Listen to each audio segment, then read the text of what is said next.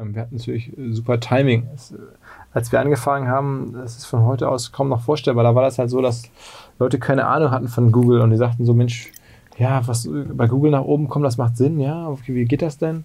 Und Facebook, ja, das ist doch so ein Startup, da muss ich irgendwie auch mitmachen, was mache ich denn mhm. da? Also es waren halt Firmen, mit denen wir uns beschäftigt haben, die so mhm. selber klein waren und so am Rande waren. Mittlerweile sind halt die Firmen, die Online-Marketing machen oder die wertvollsten Firmen der Welt, die wichtigsten Firmen der Welt sind, weil da werden Wahlen entschieden und äh, Konzerne aufgebaut. Und diese ganze Reise haben wir natürlich mitgemacht. Also da haben wir dann natürlich auch, glaube ich, uns sehr angestrengt und bemüht, aber die gesamte Welle ist auch in unsere Richtung geflossen sozusagen. Moin und willkommen zu einer neuen Folge vom Hamburg Podcast. Ich bin Patrick und immer Dienstag stelle ich euch richtig coole Hamburger vor, die jeder von euch kennen sollte. Heute bei uns zu Gast ist Philipp Westermeier. Philipp hat gerade den Hamburger Gründerpreis in der Kategorie Aufsteiger erhalten. Er ist absolut der Machertyp und hat auch schon zwei Firmen gegründet, die er erfolgreich verkauft hat. Und 2011 hat er dann das Online Marketing Rockstars Festival, kurz OMR, ins Leben gerufen. Los ging das Ganze mit 200 Teilnehmern im Jahr 2011 und 2019 haben dann schon 52.000 Personen an der Konferenz teilgenommen. Und jetzt ganz viel Spaß beim Zuhören. Ja, Philipp, erstmal geil, dass wir äh, uns heute treffen können. Ja, danke. Und, und Glückwunsch, weil äh, wenn heute, wenn die Folge ja ausgestrahlt wird, dann hast du ja gerade deinen Gründerpreis bekommen, beziehungsweise wurde es gerade veröffentlicht, dass du ja in der Kategorie Aufsteiger äh, gewonnen hast. Danke fürs Rumkommen nochmal ähm, und stellvertretend für alle Juroren des Gründerpreises machen ja Haspa und Abendblatt und mhm. also habe mich natürlich gefreut, das ist eine coole Anerkennung äh, für den ganzen OMR-Kram hier. wir können ja erstmal ein bisschen ausholen. Ich würde sagen, wir schnacken erstmal kurz über dich, dann so ein bisschen, was du so gemacht hast und dann springen wir eigentlich in die ganze OMR-Welt rein. Mhm. Ähm, du kannst ja mal erzählen, was hast du gemacht, bevor du mit OMR angefangen hast? Beziehungsweise wo kommst du eigentlich überhaupt her? Ich komme aus dem Ruhrgebiet, ich bin aus Essen und bin nach Hamburg gekommen zum Studium und bin dann nach dem Studium hier ähm, Assistent geworden vom damaligen Chef von Gruner und Jahr. Mhm. Habe das irgendwie zwei Jahre gemacht, habe dann auch ein fast ein Jahr weiter bei Gruner in so einer Investmentabteilung gearbeitet und habe mich dann selbstständig gemacht äh, mit einem Partner oder schnell eigentlich mit, mit zwei Partnern. Da haben wir am Anfang so Webseiten gebaut und die bei Google nach oben optimiert und mhm. Da dann so kleine Werbeerlöse abgegriffen. Dann haben wir angefangen, weniger mit eigenen Websites zu arbeiten und mehr mit ähm, Bannern oder so einer Banner-Technologie. Das ist das berühmte System, wo du dir Schuhe anguckst und die Schuhe dich dann verfolgen. Mhm. Äh, da waren wir auch einer der Anbieter von diesen Verfolgelösungen. War das, das war Edyard, ne? Das war Edyard, genau, mit Trigo auch zum Teil. Also okay. es, es war relativ ähnliche, ähnliche Baustelle. Äh, also es ging immer darum, sozusagen, clever mit Technologie Banner-Advertising zu machen. Das waren so unsere ersten beiden Firmen. Die erste haben wir dann auch an Bertelsmann verkaufen können, die zweite an Zalando. Dann war ich noch eine Weile bei Zalando meine Partner waren da länger drin, aber schon während der Anfangsjahre, während der auch der anderen Firmen, ähm, war es immer so, dass ich Freundeskreis erzählt habe, Mensch, ich mache irgendwie Online-Marketing und ähm, dann hatten die Leute halt immer mehr Fragen. So, Mensch, kannst du mir mal helfen, bei Facebook Freunde zu finden oder bei Google nach oben zu kommen oder irgendwie hier Banner einzukaufen, die einen verfolgen und so. Und ähm, das habe ich dann immer versucht, irgendwie Leuten zu erklären und zu helfen. Aber irgendwann ging das halt nicht mehr. Dann habe ich gesagt, okay, das schaffe ich nicht mehr. Ich mache jetzt daraus einfach einen Workshop und wer Lust hat, kommt. Und, und dann haben wir das irgendwann diesen Workshop erweitert mit der Hamburg Media School der Uni Hamburg mhm. ähm, und haben dann da auch Geld für genommen. Und so ein kleines Seminar gemacht, drei Tage. Ähm, das kam super an. Die Leute wollten dann wiederkommen, sich nochmal treffen, Aufbaukurse buchen. Und davon hatten wir, hatten wir alles nicht. Es war einfach mehr so aus der Not heraus quasi als Hobby. Und dann habe ich halt die Seminare weiter ausgeweitet, irgendwie drei, vier Seminare im Jahr gemacht oder fünf, also jeweils drei Tage. Das war schon echt auch noch ein nettes kleines Nebeneinkommen. Und dann irgendwann gesagt, okay, wenn sich jetzt alle wieder treffen wollen, und es gibt mittlerweile echt viele Absolventen der Seminare, dann machen wir jetzt einfach hier eine kleine Konferenz. Und weil diese Konferenz ja für Freunde war oder für Leute, die ich gut kannte, wo ich jetzt nicht das Gefühl hatte, ich muss jetzt viel Geld mit verdienen, haben wir dann halt auch äh, immer äh, witzige Sachen gemacht, und Locations ausgesucht, die ungewöhnlich sind, Musiker eingeladen, tolle Speaker. Und so ging das Ganze dann mal los äh, mit OMR. Das hm. war dann so der Nukleus. Am Ende ein Hobby, ein hm. Nebenjob, ähm, der dann immer weiter gewachsen ist. Und dann kam halt zu der, zum, zur Konferenz, kam eine Messe dazu und dann ähm, kam halt eine Jobbörse und ein tägliches Artikel, äh, Nachrichtenportal hm. und so weiter und so weiter. Ja, krass. Und da ist, da ist ja mittlerweile ganz schön was draus gewachsen.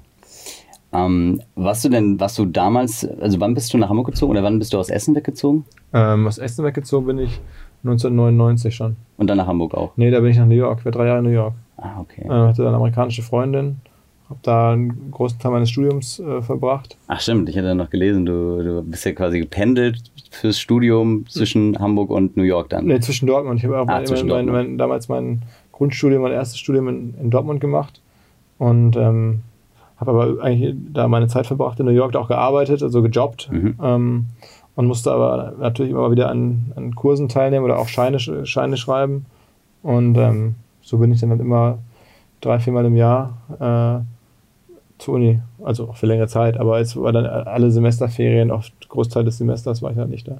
Und was jobbt man so in New York? Ähm, wenn man kein richtiges Visum hat, und ich hatte kein richtiges Visum, dann macht man am Anfang wirklich allen Scheiß. Also Okay. Äh, Wasser nachschenken im Restaurant, äh, Säfte pressen in irgendwelchen Saftbars, also halt Jobs Ja. ohne, ohne Visum. Häufig äh, mexikanischen Kollegen oder so. Ähm, aber hilft ja nichts. Und dann arbeitet man sich so hoch und kümmert sich um ein richtiges Visum. Und dann habe ich halt angefangen, irgendwann bin ich dann bei der Hugo Boss, war ich dann. Äh, und dann bei der Hypo Vereinsbank, also deutschen Firmen. Und Bei ähm, einer Zeitschrift war ich noch. Bei einer, bei einer, bei einer äh, Hip-Hop-Zeitschrift. Mass Appeal Magazine. Gab es damals noch. ach, was was hast du da gemacht?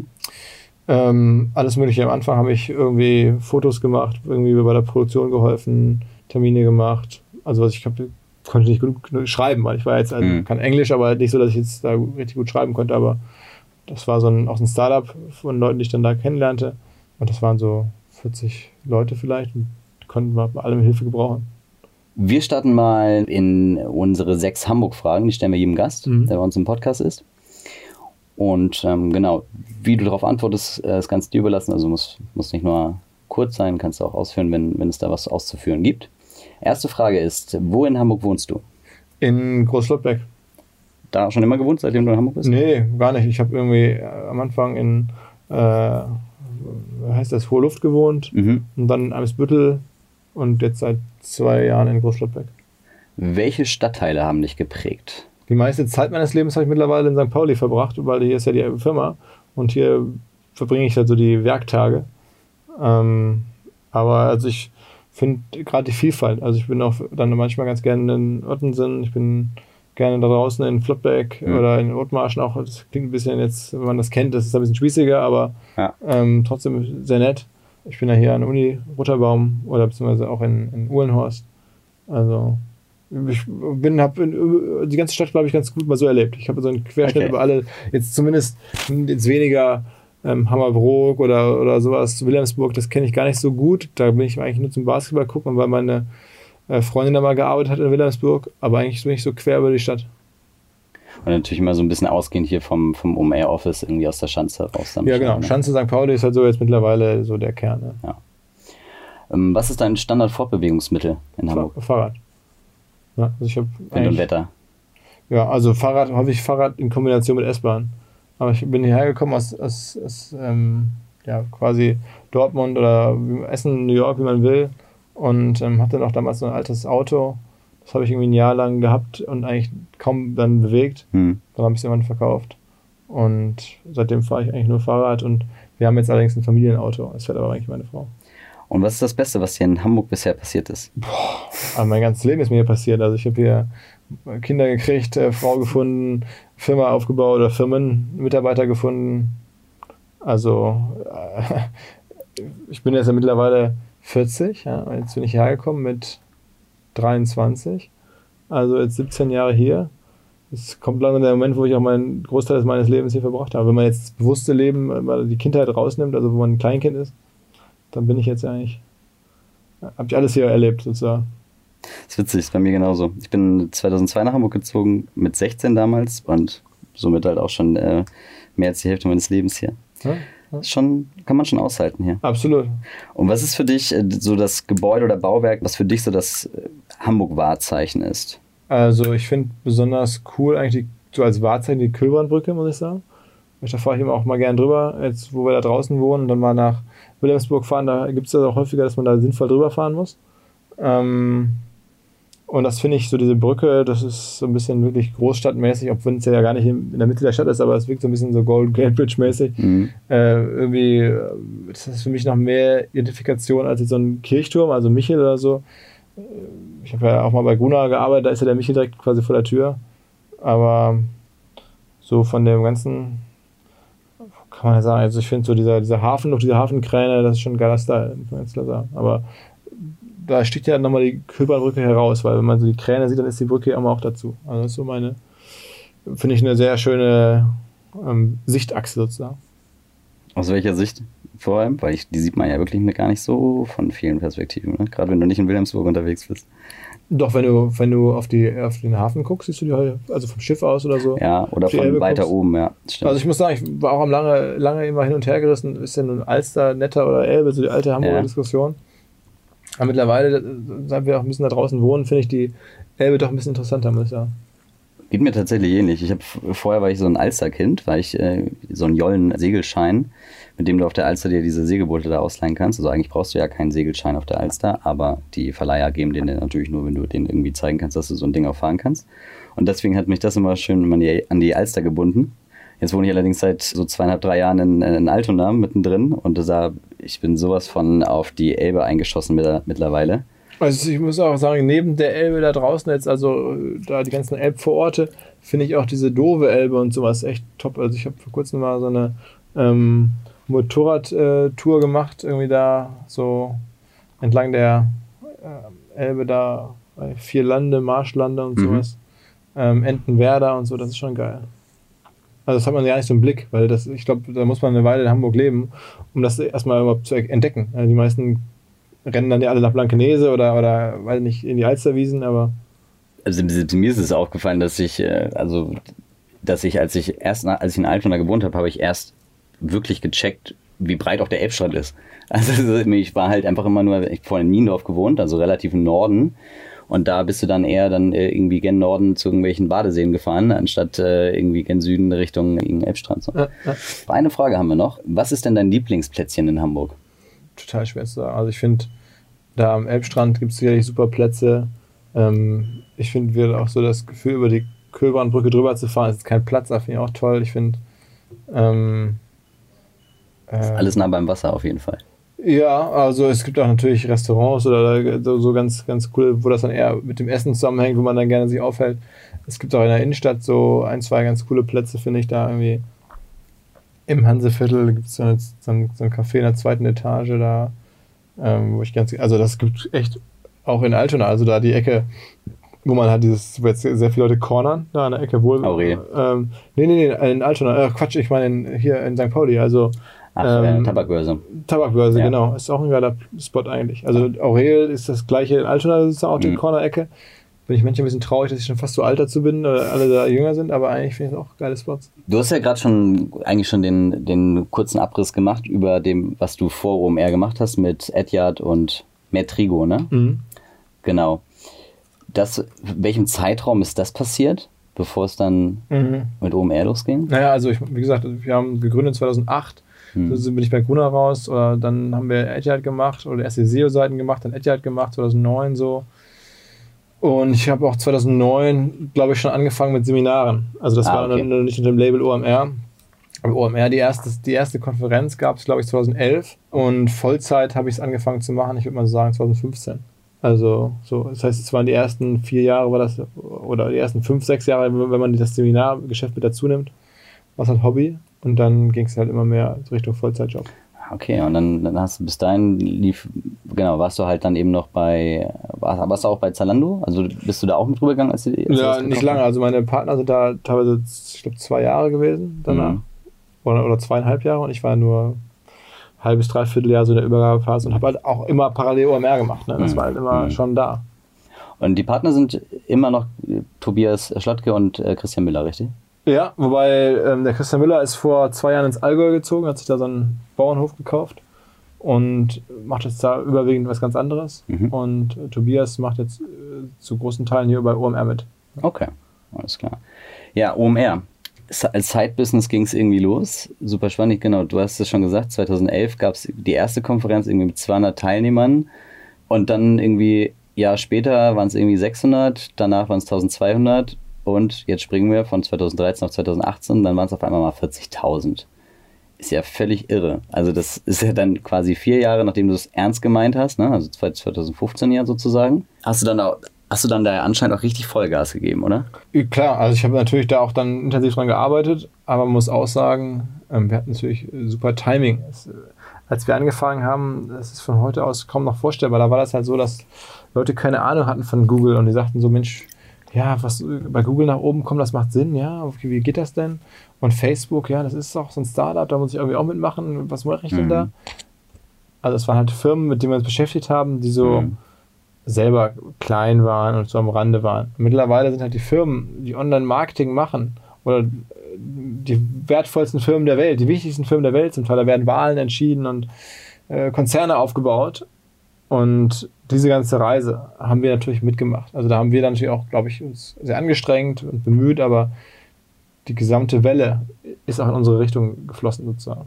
Das heißt, du musstest eigentlich nur noch das, musstest eigentlich das nur hinstellen und dann äh, noch ein bisschen Marketing natürlich auch drauf machen und ja. hast dann damit eigentlich eine riesen Anlaufstelle gehabt für alle, die sich eben in dem Umfeld da ja, schlau gemacht haben. Ja, ja. Also ähm, ich glaube, ganz so einfach war es dann halt auch nicht. Ne? Du musst dann schon auch irgendwie ein bisschen die Sachen, ein paar Sachen einfallen lassen, wie man was macht. Aber es wäre halt auch nicht so groß geworden, jetzt nächstes Jahr 60.000 Leute, ähm, wenn nicht ähm, die gesellschaftliche Gesamtrichtung auch sich so entwickelt hätte, dass digital und, und Digital Marketing so relevant werden. Ich weiß noch, ich habe 2012 habe ich in, hier bei Apekind äh, bei einer Werbank in Hamburg gearbeitet und da war das auch noch so, dass ähm, ich damals dafür einen Kunden hatte, der da schon so ein bisschen hinterher war mit Facebook. Also da ging es jetzt rein um Social Media. Und ich fand, das war schon ganz interessant, weil das war ja das Jahr, wo es hier mit 600 Teilnehmern gerade äh, losging mit, mit, mit, den, mit der zweiten Konferenz. Also meine Wahrnehmung war das so für mich so der Umbruch, okay, jetzt jetzt meinen sie es ernst, jetzt ist Social Media am Start, jetzt geht's, geht's jetzt hier irgendwie voran und irgendwie gehen jetzt die Budgets da immer mehr rüber. Mhm. Das hat man in den Kunden gemerkt, das hat man in den Kampagnen gemerkt, das hat man an dem Volumen gemerkt, was da irgendwie so auch reingeflossen ist und das fand ich äh, super spannend und dann halt gerade so in den Jahren 2012 bis 2015, also kann ich definitiv unterschreiben. So gerade auch, also auch mit heute in Hamburg haben wir ja, das haben wir ja 2014 gegründet. Und das war dann auch noch die Zeit, wo du äh, eine Facebook-Seite hinstellen konntest in eine Nische und die dann halt nach zwei Wochen auch mal 10.000 Fans einfach mal haben ja, kann. Ja, ja, so, ohne dass du da fünfstellig äh, im Budget da äh, reinpumpen musst. So. Das war, uns, war bei uns genauso. Also, ich weiß auch nicht, ob man das heute nochmal so aufbauen könnte. Wahrscheinlich mhm. nicht, ja? weil, weil wir hatten damals halt bei Facebook unsere Artikel, da haben wir angefangen, irgendwann Artikel zu schreiben, tägliche Artikel, die wurden bei Facebook halt echt dann gut geshared und geliked und so. Heutzutage sind wahrscheinlich viele der Leser gar nicht mehr bei Facebook da. Also. Ja, da kriegst du da halt einfach nicht. Ja, genau, sind da nicht mehr da oder sind da nur noch aus einem Grund, wie zum Beispiel, was ich, also mein einziger Case mit Facebook ist primär Facebook-Events im Auge behalten. Mhm. Und von Freunden zu Geburtstagen eingeladen zu werden. Mhm. So, und dann irgendwann erwische ich mich mal nochmal im Feed, aber das ist ganz viel mit der Arbeit verbunden. Mhm und ganz wenig aus privatem Interesse. Mhm. Das ist echt, ja, das ist schon ganz krass. Wie hast du das so wahrgenommen? Also ihr seid, ihr seid ja immer eher so ein bisschen auf der Google-Richtung, oder? So auf der SEO-Richtung und so unterwegs gewesen, oder kann man das gar nicht so sagen? Nee, ich würde sagen, wir haben immer schon uns gefragt, wo kriegen wir generell Reichweite her? Hm. Und wo gibt es Audience? Und das war am Anfang ein bisschen SEO, das war aber auch viel, sehr viel Facebook eigentlich, das war für uns sehr wichtig. Ähm, dann war das unser eigenes E-Mail, unsere E-Mail-Ideen, also E-Mails einzusammeln. Ähm, heutzutage ist es halt LinkedIn und Instagram. Ne? Hm. So ist es einfach. Das ist so für Business-Themen the place to be gerade. LinkedIn du? und ja, und Instagram ist generell, glaube ich. Ja, Instagram alles. ist für alles irgendwie gerade so the place to be. Ja, also das ist halt einfach der Job, wenn du so eine Marke machst, muss halt eingehen, wo Traffic ist. Seid ihr da auch aktuell so irgendwie so ein bisschen am Forschen, was, was so das nächste Instagram sein wird? Forschen, das ist sicherlich zu viel gesagt, sondern wir gucken uns schon sehr interessiert, also doppelt interessiert die Plattform an, weil auf der einen Seite wollen wir das gerne wissen, um darüber zu berichten, um das unseren Leuten zu erzählen und darüber ähm, Menschen zu informieren. Und auf der anderen Seite wollen wir es halt für uns selber auch wissen und wollen auch davon profitieren, mhm. wenn wir irgendwie sowas rausfinden. Ich finde es immer ganz interessant zu sehen, so wie dann, ähm, wie heißt denn diese eine App nochmal? TikTok? TikTok, ja.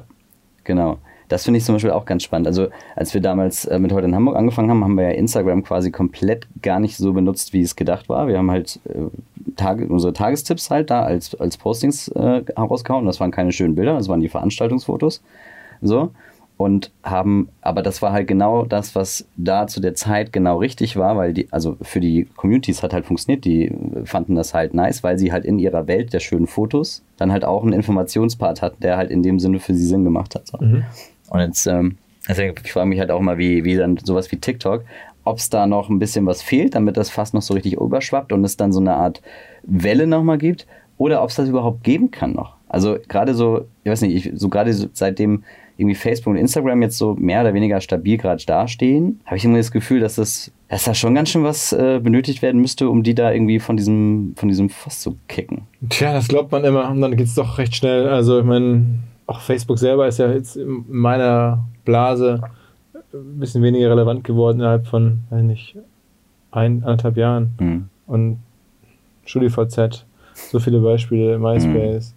Mhm. Ähm, alles Sachen, die mal irgendwie relevant waren. Aber da gab es halt auch so wenig Konkurrenz zu der Zeit.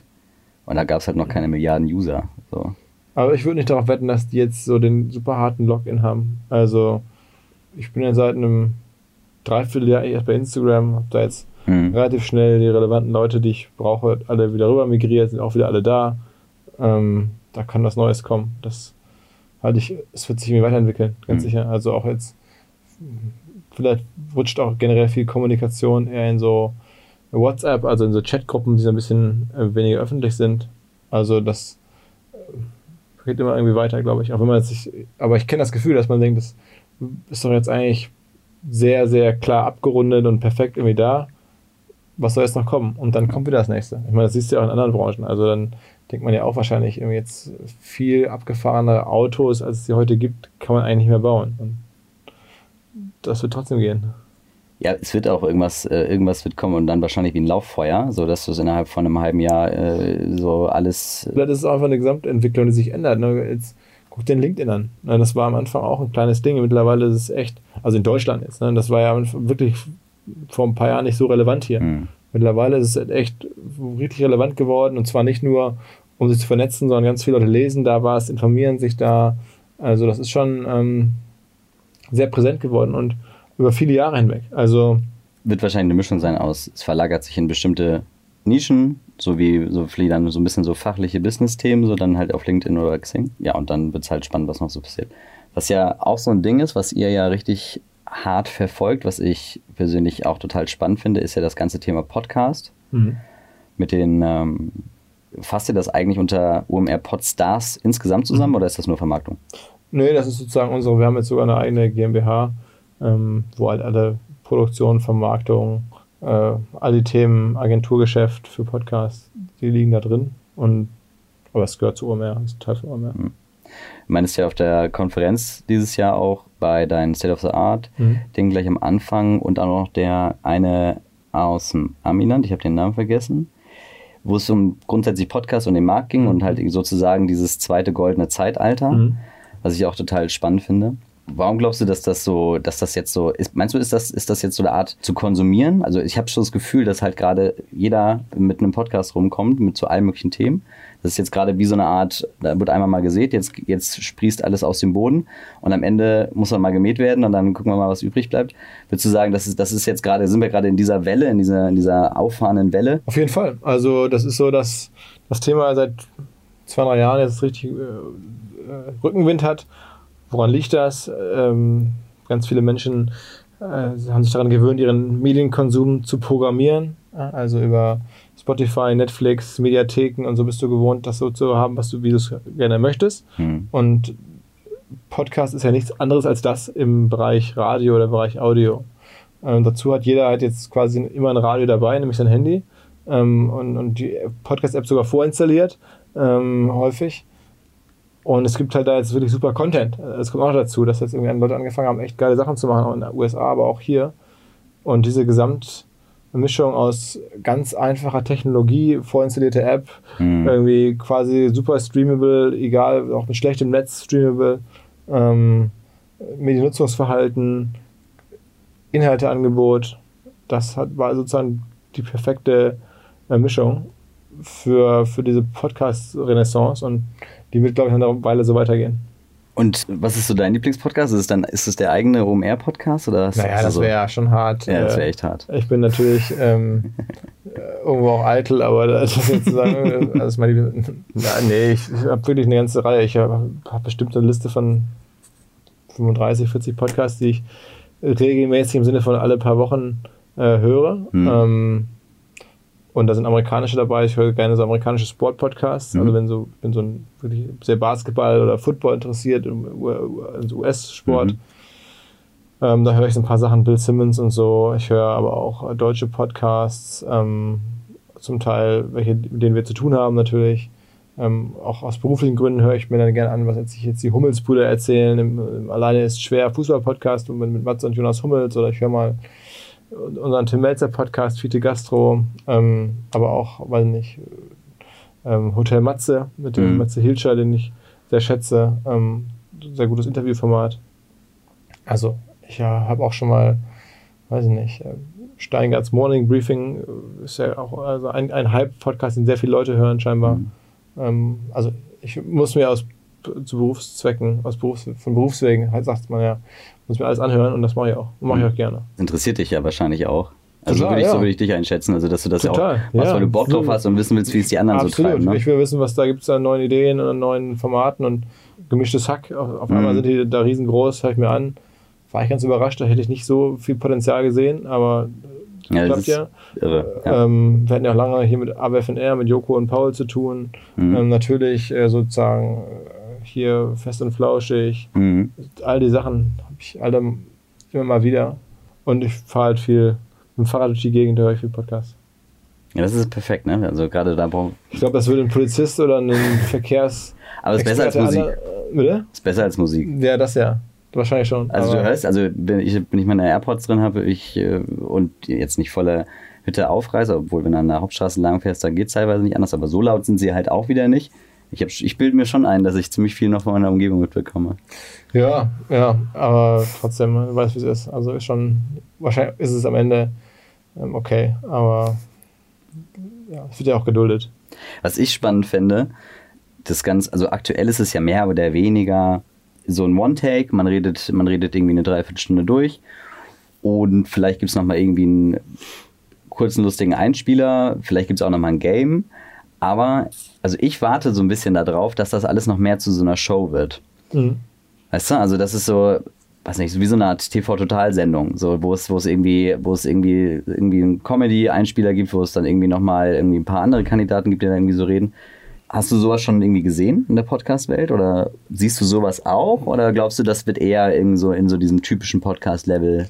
Nee, das wird sich auf jeden ähm, Fall entwickeln. Also, was wir gerade über Autos oder über ähm, hm. soziale Netzwerke gesagt haben, das wird ja, gilt ja auch für den Podcast. Also, auch da wird es Innovationen geben und ich glaube, ähm, so Late-Night-Shows, wahrscheinlich wird es schon ein bisschen anders laufen. Also, wäre mein Gefühl, aber was, was ich jetzt gerade so sehe, ist, dass überhaupt so wirklich so geskriptete Formate halt immer mehr kommen. Dass man, was du gerade schon beschrieben hast, dass man dann äh, Sounds hat, äh, mehrere Stimmen, eine, eine vorab geschriebene mhm. Story halt mit einem Autor.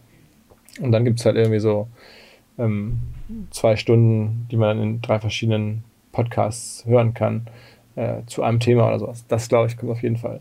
Ähm, und ja, möglicherweise auch wirklich dann ein Gast vorab eine Humorstrecke. Wir sehen es jetzt ja auch bei unserem äh, Tim Melzer Podcast die Gastro, da gibt es ja auch irgendwie so, eine, so ein Vorspiel, eine, äh, ein Update, was macht der Kollege gerade so äh, mhm. und dann kommt irgendwann später der Überraschungsgast und dann bringt er was mit. Also so, mhm. das geht schon in Richtung Show, aber ich glaube, es wird noch mehr als das. Es gibt wirklich so richtig so äh, scripted Formate.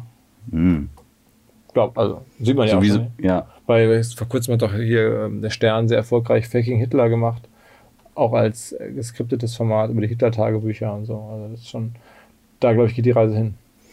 Am Skript meinst du auch sowas wie Zeitverbrechen?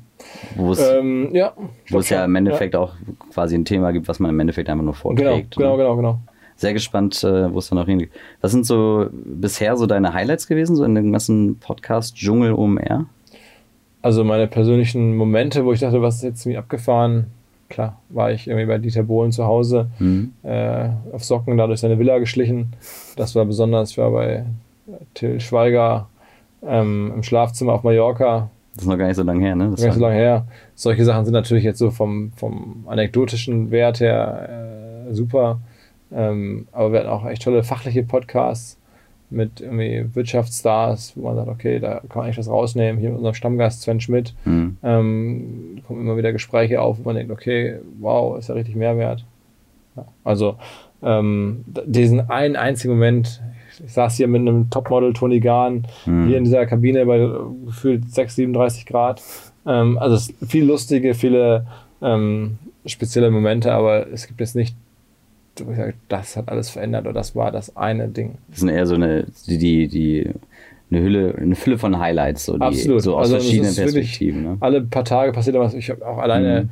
ähm, mit hier vor kurzem mit dem Eduard Dörenberg, so ein mittelständischer Unternehmer aus Bielefeld, der hatte mich eingeladen ähm, und viele andere äh, zum Fahrradfahren in der Provence. Da saßen wir ja. in der Provence in so einem tollen Hotel und haben da, da einen Podcast aufgenommen. Der hat so eine halt Kosmetikfirma aufgebaut. Das war auch äh, cool. Ne? Da sitzt man da draußen und, und macht einen Podcast. Also, ja, ich glaube, wir haben ja schon längst nicht alles durch, aber schon vieles und ich habe bei die Hoffnung, dass noch ein paar Jahre ähm, kommen wo man es machen kann. Welche Podcasts äh, produziert ihr hier direkt bei euch in den Schanzenhöfen? 15, 20 Stück, ich wüsste gar nicht. Oh, also die, der bekannteste ist wahrscheinlich dann am Ende wirklich ähm, Fußball MML, mhm. Micky Beisenherz, Lukas Vogelsang, Mike Nöcker, Fußball-Comedy, Fiete Gastro mit Tim Melzer, mhm. Sebastian Merget, Food, das sind so wahrscheinlich, aber wir haben noch eine ganze Reihe weitere. Und testet ihr da, ist das eher, ist das alles so mehr oder weniger ein Auftrag oder, oder testet ihr da selbst richtig Nö, so am das, das, Ja, genau. Also es ist, das sind keine Aufträge. Also mhm. wir haben auch Aufträge, aber das sind keine.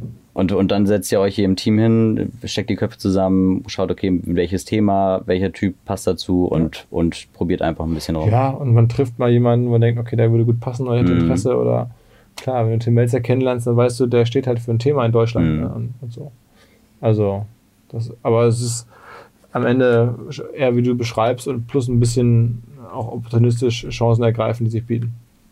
Das heißt, das ganze OMR-Konstrukt, kann man, kann man das so in diese so drei Teile einteilen? Einmal irgendwie das Festival, dann irgendwie die Seminare, das sind ja die Deep Dives. Education nennen wir das, ja. Education, okay. Und, und halt Podstars.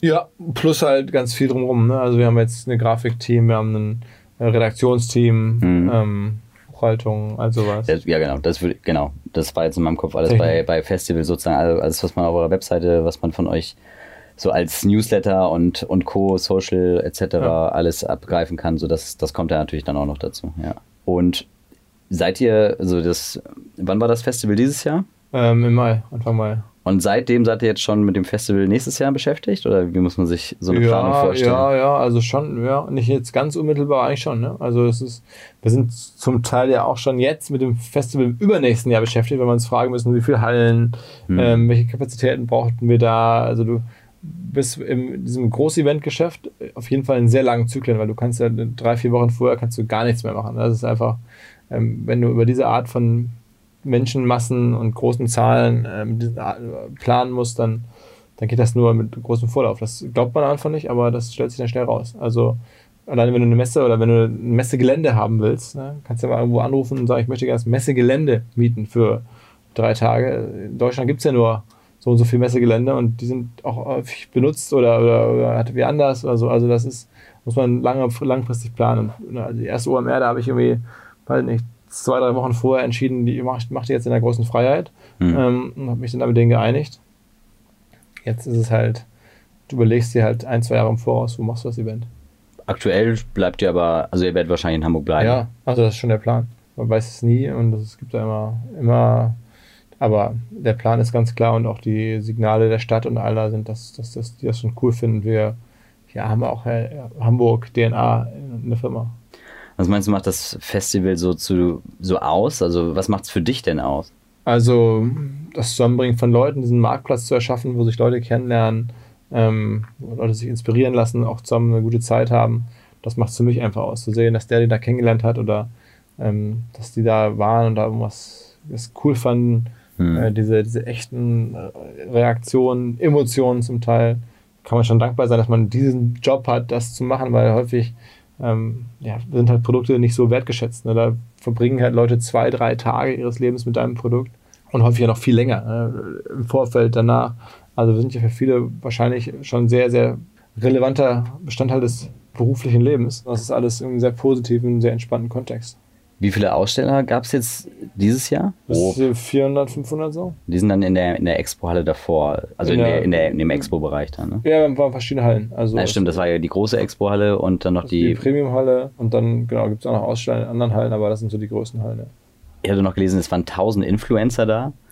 Naja, also das ist so ein bisschen... Wie ist das gemeint? Ja, am Ende ist es so gemeint, dass wir sagen, wer jetzt, ich glaube, die Zahl war 5.000 oder 10.000, mehr, mhm. mehr, mehr als 5.000 oder 10.000 Follower hat, ist de facto ein Influencer. Und okay. ähm, das sind halt schnell in unserer Branche dann wirklich viele. Also da laufen auf jeden Fall ähm, dann über 1000 oder an die 1000 Leute rum, die recht große ähm, Accounts bei LinkedIn oder bei mhm. Instagram haben.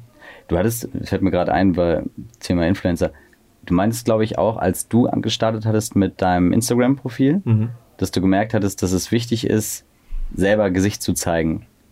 Ja, also das wusste ich schon vorher. Äh, ich habe ja auch vorher schon dieses Heft gemacht und sowas alles. Aber eigentlich hat hier wirklich der, der Matze Hilscher von Hotel Matze hat, mhm. saß beim Abendessen und erzählt, Mensch, du musst mehr Instagram machen, mach da doch mal was und so und das ist doch wichtig. Und dann ging das los. Ja, ich wusste es immer so latent, ich war zu faul und hatte nicht so richtig. Und dann hat er mir noch ein paar Sachen gezeigt sogar. Und auf ging's. Matze hatte ich zum, zum Influencer gemacht. Ja, ich hatte den Account schon länger. Ich habe mir das natürlich schon auch alles angeguckt, aber mm. ich habe mhm. halt nie groß aktiv viel gemacht. Und das ging dann halt, es war im Januar, glaube ich. Ja. Nee, Entschuldigung, es war letztes Jahr im Dezember. Oder im November, Dezember letzten Jahres. Also jetzt wirklich fast ein Jahr her. Mm. Ja, ich finde, ich find, also ich bin jetzt auch so irgendwie das dritte Jahr, glaube ich, oder das vierte, ich weiß es schon gar nicht mehr so richtig, auf dem äh, OMR und es äh, auch persönlich, ich finde es ich find's halt witzig, wenn man halt in der Branche irgendwie aktiv ist, also wenn, gerade wenn es irgendwie was mit Marketing zu tun hat, man trifft, das ist eigentlich wie so ein riesen Klassentreffen. Plus, dass natürlich noch alle von überall äh, aus ja. Deutschland da irgendwie rangekarrt kommen und du dann da auf der Party dann auf einmal mit einem aus München auf einmal ins Gespräch kommst, was ja, was ja total cool ist. Also ich, ich mag total an dem ganzen Festival, dass es halt so groß ist. Also, dass du halt so ganz viele verschiedene Spots hast. So, ist auch mal abgesehen von der Konferenz, sondern einfach so, ob es jetzt draußen ist, auf dem Gelände, wo man dann halt bei einem Kaffeestand oder beim Mittagessen einfach draußen in der Sonne, das war ja auch dieses Jahr ganz cool eigentlich, mit Leuten wieder ins Gespräch kommen kann, als aber auch dann in der Masterclass, ja. wo es dann halt ganz hart um äh, Instagram-Marketing geht. So. Ja. ja. vielen Dank. Also wir cool. äh, arbeiten hart dran, dass es ähm, auch nächstes Jahr wieder so wird. Also das ist ja jedes Mal eine neue Herausforderung, gerade mit der Größe. Äh, diese mm. Größe so zu managen, dass es halt nicht nervt. Ja, sieht ganz gut aus, denke ich. Was ist das Ziel für nächstes Jahr? Größemäßig. Dieses Jahr waren es 52.000? 52.000 und ich habe mir so ein bisschen, oder auch wir im Team hier das Wort Ziel so weggenommen, sondern mhm. wir haben gesagt, okay, wir müssen wahrscheinlich, macht es Sinn, mit 60.000 plus zu kalkulieren, einfach so.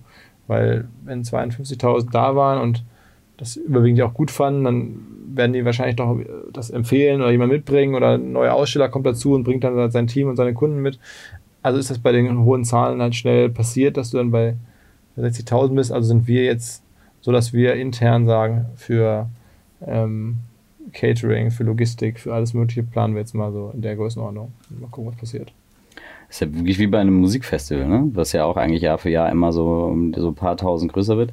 Also man kann wirklich sagen, dass du die Nachfrage halt auch nach diesem Angebot, also nach dieser, nach diesem Hub, nach diesem Hub für diese Themen Jahr für Jahr steigt, sodass man da einfach dann auch mit der Größe mitgehen muss. Ja. Kann man das so sagen? Oder ja. ist, es, ist es schon, ist es, das ist wahrscheinlich eine Mischung auch ein bisschen aus Kampf. Also ich meine, du musst ja am Ende auch Tickets verkaufen und musst dann irgendwie hinkriegen, dass, dass du die Hütte voll kriegst mit dem, was du kalkuliert hast. Aber es ist so ein bisschen so. Also ich glaube, wir, wir wachsen weiter mit dem Markt. Ne? Also das mhm. Thema Digitalisierung, das sich bei uns auch stark dreht, ist ja einfach, habe ich gerade schon gesagt, immer noch viel mhm. relevanter geworden und, und, wird noch weiter relevant. Ja.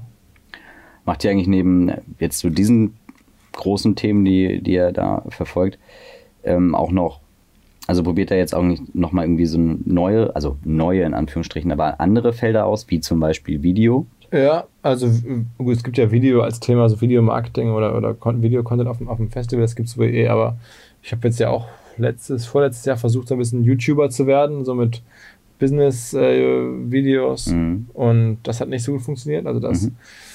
war anstrengend, die Reichweite war dann nicht gut genug für den Aufwand und ja, dann haben wir uns immer wieder, fragen wir uns, was könnte Video sein. Wir haben jetzt ein E-Learning-Produkt, da kommt Video ein bisschen drin vor.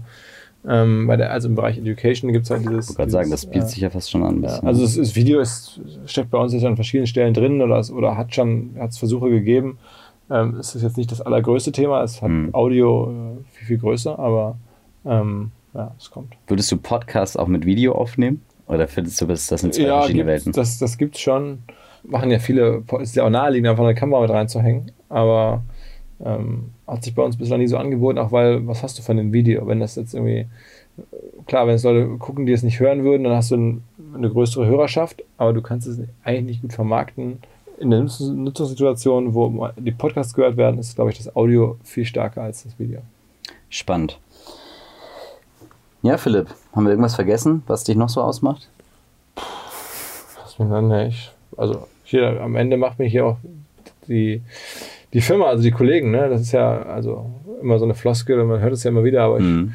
gerade als man einen Preis gewinnt äh, mhm. für ein Unternehmen, dann ist es ja trotzdem schon auch, glaube ich, fair zu sagen, dass das nicht jetzt meine einzige, meine, meine Leistung war, sondern ich habe was mit Partnern gemacht. Ich habe jetzt hier fast 100 Leute oder 90 Leute oder so. Krass. Ähm, davon echt viele richtig, richtig gute Leute, die schon seit Jahren dabei sind, die uns angefangen haben, also von, von wirklich klein auf mit hier hochgezogen haben. Mhm. Und also ich glaube, so gesehen macht mich dann auch ein Team aus oder macht uns ein Team aus.